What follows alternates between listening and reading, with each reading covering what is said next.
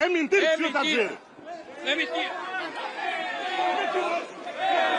Calma, calma.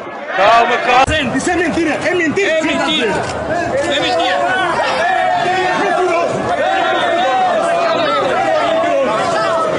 Se se recordam estas cenas escabrosas em que António Costa é impedido in extremis de bater num velhote, passaram-se em 2019 em Lisboa, quando um homem interpelou o chefe do Partido Socialista durante uma ação de campanha eleitoral. A falta de consideração e cuidado na relação com os idosos é uma marca dos nossos tempos, de uma sociedade que rejeita o passado para viver hedonisticamente o presente e onde os mais velhos, que se mantêm ativos e teimam em viver, são considerados um estorvo e material descartável, quando não mesmo desejavelmente eutanasiável.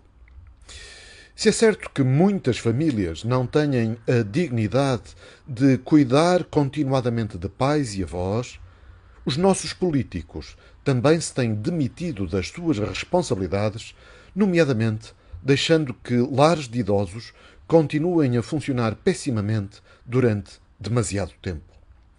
O constante e apatetado sorriso da Ministra da Segurança Social não faz esquecer as responsabilidades das autoridades na manutenção das repugnantes condições a que foram abandonados, por exemplo, os idosos do lar de Reguengos de Monsaraz, ou mais recentemente no lar Delicado Raminho na Lourinhã, ou no lar do comércio em Matosinhos. Durante a Cubardolas alucinação coletiva com um vírus chinês, recordo que as autoridades permitiram que na Figueira da Foz se içassem familiares em gruas para visitar os idosos institucionalizados através de uma janela exterior.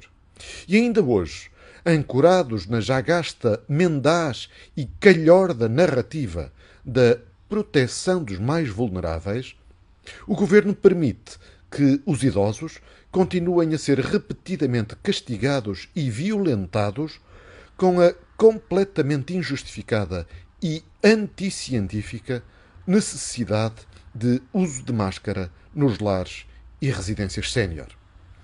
Estas instituições, desejosas de receber elogios por parte das burocracias estatais avaliadoras do seu desempenho, não hesitam em fazer interpretações extensivas das já infames e transviadas orientações da DGS em prejuízo das pessoas que têm a seu cargo.